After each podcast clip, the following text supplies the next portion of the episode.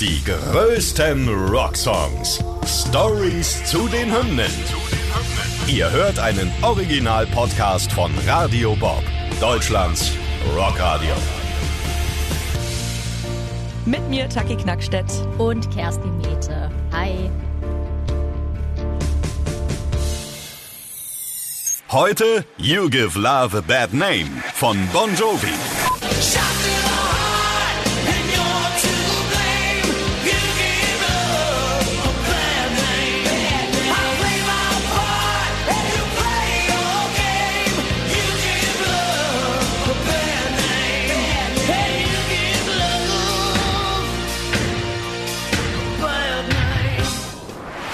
Heute dreht sich alles um einen Song, den, glaube ich, jeder schon mal mitgegrölt hat. Ich meine, mindestens die ersten drei Zeilen, die bekommt jeder hin. Ne? Wir erklären jetzt mal, warum You Give Love a Bad Name so gut ist, dass sogar drei international bekannte Songs daraus gestrickt werden konnten. Ein zweites Augenmerk legen wir dann noch auf den kleinen Kulturschock des beteiligten Songwriters Desmond Child und was die Rockhymne von letzter Woche mit diesem Song zu tun hat. Das war Kiss mit I Was Made for Loving You. Aber zuallererst die ganz klassische Frage, Worum geht's denn eigentlich? Tja, wie der Titel es schon verspricht, wird hier die Liebe in den Schmutz gezogen. Ein Schuss durch das Herz, wie es direkt in der ersten Zeile heißt. Der Protagonist ist einer Frau vollkommen verfallen, aber die spielt nur mit ihm. Was genau vorgefallen ist, wird nicht erklärt, aber die Wortspiele sind da ja echt recht eindeutig. Du hast mir den Himmel versprochen und mich in die Hölle geschickt. Wenn Leidenschaft ein Gefängnis ist, dann kann man nicht ausbrechen. Keiner kann mich retten. Der Schaden ist angerichtet. Also wirklich alle, alle Stricke gezogen. Aber ähm, ja, es gehören ja immer zwei dazu. Zwar hätte sie ihn mit ihrem Look einfach umgehauen, aber schlussendlich hatte das Spiel ja dann auch mitgespielt. Er wusste wohl selbst, dass es eine Beziehung ist, die ihm nicht gut tun würde und die Moral von der Geschichte, man sollte Leute niemals nur nach dem Äußeren beurteilen.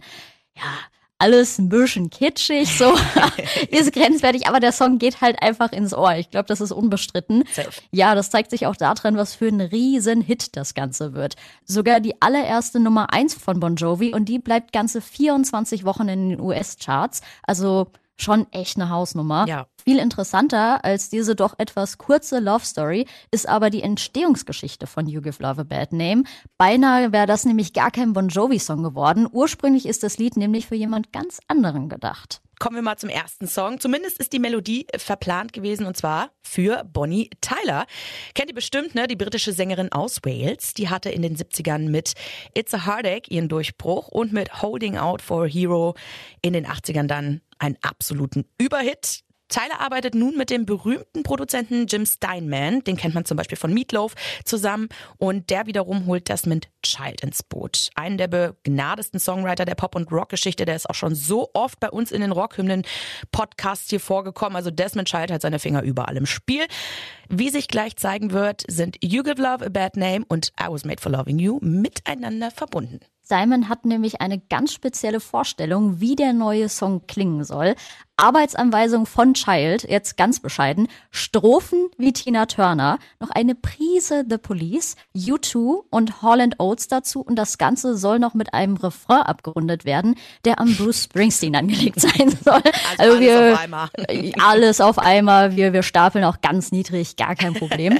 Frohen Mutes setzt sich Desmond Child dran, der Song wird veröffentlicht, aber irgendwie stellt sich nicht so der richtige Erfolg ein. Er ist zwar in den Charts, aber für ein Kaliber wie Bonnie Tyler damals eher auf enttäuschenden und zu niedrigen Plätzen. Ist natürlich richtig ärgerlich, wenn man viel Arbeit in einen Song gesteckt hat. Und Child macht dafür erstmal schön die Plattenfirma verantwortlich, die den Song einfach nicht genug gepusht haben. Jawohl, und jetzt gibt es Ja. zwei Möglichkeiten.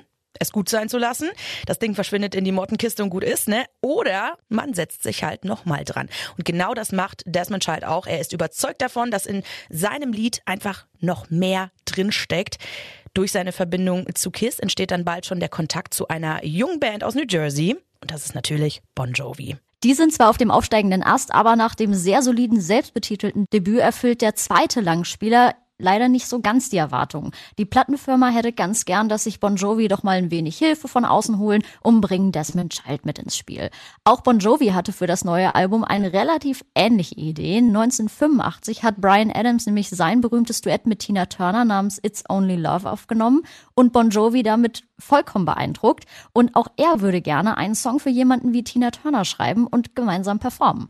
Und aus dieser Idee wird dann aber leider nichts und so lädt man Desmond Child ein, nach New Jersey zu kommen. Da Bon Jovi in Europa schon für Kiss eröffnet haben, kennen die Child halt auch oder beziehungsweise Desmond Child kennt die Truppe schon ganz gut und die bekommen sogar noch eine Empfehlung mit und zwar von niemand geringerem als Paul Stanley höchstpersönlich. Der hat Child nämlich auch schon vorgeschlagen, dass er doch mal was mit Zambora und Bon Jovi zusammenschreiben sollte. Ja, und gemeinsam setzt man sich dann hin ne, und schreibt den Song um. So läuft das. Und interessant ist auch, wie klein Bon Jovi damals noch sind, obwohl sie ja schon zwei Alben draußen hatten. Das zeigt die Schreibsituation. Andere Bands hätten sich vielleicht direkt in ein Studio eingemietet, damit man auch direkt aufnehmen kann. Oder sich vielleicht an einen abgelegenen, aber doch eher luxuriösen Ort zurückgezogen, um ohne große Ablenkung zu texten und zu komponieren. Ne? Und Bon Jovi, ja, die besetzen das Haus von Samboras Eltern. Es liegt nicht gerade im besten Viertel. Am Ende einer Sackgasse so, dahinter ist nur noch eine Ölraffinerie und ein hässlicher Sumpf. Also nicht gerade schön. Ja, sie müssen im Haus sogar in den Keller ausweichen und so entsteht der große Hit nun zwischen Waschmaschine und Trockner. Finde ich auch schön.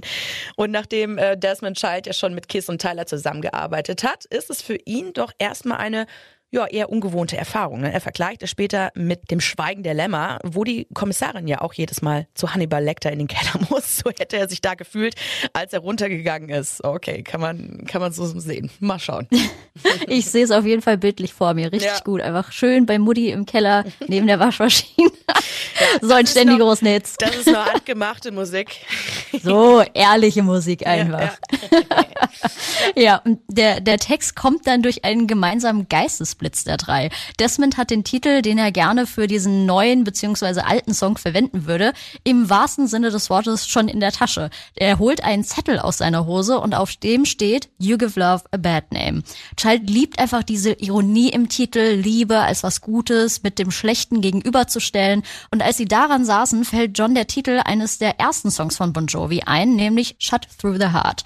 Irgendwie reimt er die beiden Textzeilen Shut Through the Heart and You're to Blame zusammen, spricht sie laut aus und wie es die Legende will, schließen alle drei, also Desmond Child, Bon Jovi und Zambora, gemeinsam mit You Give Love a Bad Name und geben sich ein schönes High Five. Von da an wissen sie, in welche Richtung es inhaltlich gehen soll. Die Melodie steht ja auch schon und flink ist das Songpuzzle zusammengesetzt. Und der allererste gemeinsame Song entsteht innerhalb gerade mal 90 Minuten, also echt einfach eine super schnelle Nummer. Aber es gibt noch eine allerletzte Sache zu tun. Die Musik muss natürlich rockiger werden. Als Child als erstes das Riff vom Bonnie Tyler Song auf dem Klavier vorspielt, beschwert sich nämlich direkt Richie Sambora, das hört sich ja so gar nicht nach Rock an. Und die Gemüter sind aber auch schnell beruhigt, nachdem Child sagt, er soll es doch einfach mal auf dem Verstärker mit E-Gitarre nachspielen. Zack, fertig, plötzlich haben wir Rock. So, es ist der erste von so einigen Songs, die das Erfolgstrio Child, Bon Jovi und Zimbora zusammenschreiben.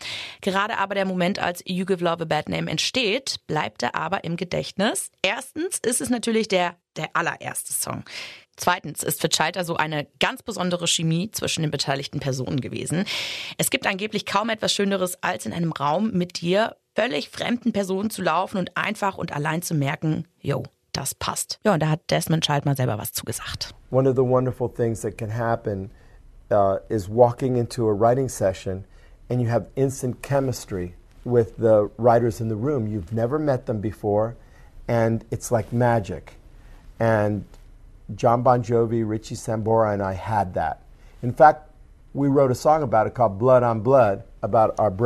Kleiner Funfact, der das unterstreicht. Später schreiben die drei sogar noch einen Song, der sich um ihre Verbundenheit, ihre Brüderschaft im Geiste dreht. Blood on Blood vom nachfolgenden Album New Jersey aus 1988. Und wenn John Bon Jovi zurückblickt, denkt er daran, dass Desmond wohl genau der Richtige gewesen ist, den sie damals gebraucht haben. Er wollte nicht die Band und deren Stil nach seinen eigenen Vorstellungen komplett umkrempeln. Er hat aber einfach genau auch die richtigen Knöpfe gedrückt, um das, was noch da ist, zu verfolgen verfeinern und noch mehr aus dem vorhandenen Potenzial herauszuholen. Er wirkte sozusagen wie ein Katalysator. Für viele ist You Give Love a Bad Name übrigens der Song, der Glam Metal salonfähig gemacht hat und ins Radio gebracht hat. Und auch das Musikvideo ist für Bon Jovi ein neues Level. Für die allerersten Videos schämt sich Bon Jovi nämlich sogar noch richtig. Da sind alle noch unerfahren und werden einfach ins kalte Wasser geworfen. Wie das halt so ist, wenn man was das erste Mal macht, ist halt nicht so geil. Und ähm, die Videos, die zu You Give Love a Bad Name und Living on a Prayer sind aber dann ein ganz anderes Ding und bekommen ordentlich Bildschirmzeit auf MTV. Sie transportieren eben genau die Live-Energie nach Hause, die Bon Jovi auf der Bühne abfeiern will. Und ab diesem Zeitpunkt sind Bon Jovi eben nicht mehr nur Supportband Nummer eins, sondern eben auch selbst Headliner. Und wie in der Einleitung aber schon gesagt, es gibt noch einen dritten erfolgreichen Song, der die Melodie von dem Song nutzt. Ja, genau. Und dafür müssen wir knapp dreieinhalb Jahrzehnte vorspulen und stoßen auf Ava Max. All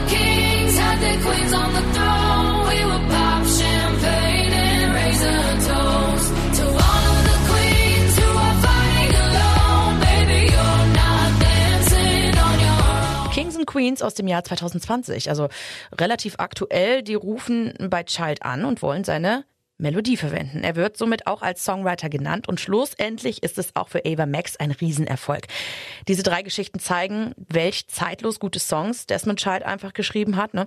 Und durch Kings and Queens ist er unglaublicherweise das sechste Jahrzehnt hintereinander mit einem Nummer 1 Hit. Also ich habe ja schon gesagt, der Typ, der, der kann's einfach. Ne?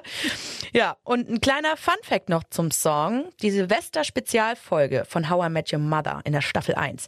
Serienjunkies kennen natürlich den Titel von der Serie. Ne?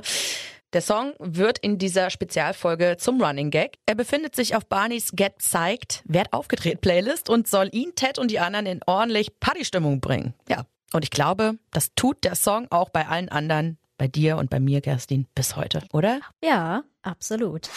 Die größten Rocksongs. Stories zu den Hymnen. Ihr wollt mehr davon? Bekommt ihr jederzeit in der MyBob-App und überall, wo es Podcasts gibt. Und die geballte Ladung an Rocksongs gibt's nonstop in den über 50 Rockstreams, in der App und auf radiobob.de. Radio Bob. Deutschlands Rockradio.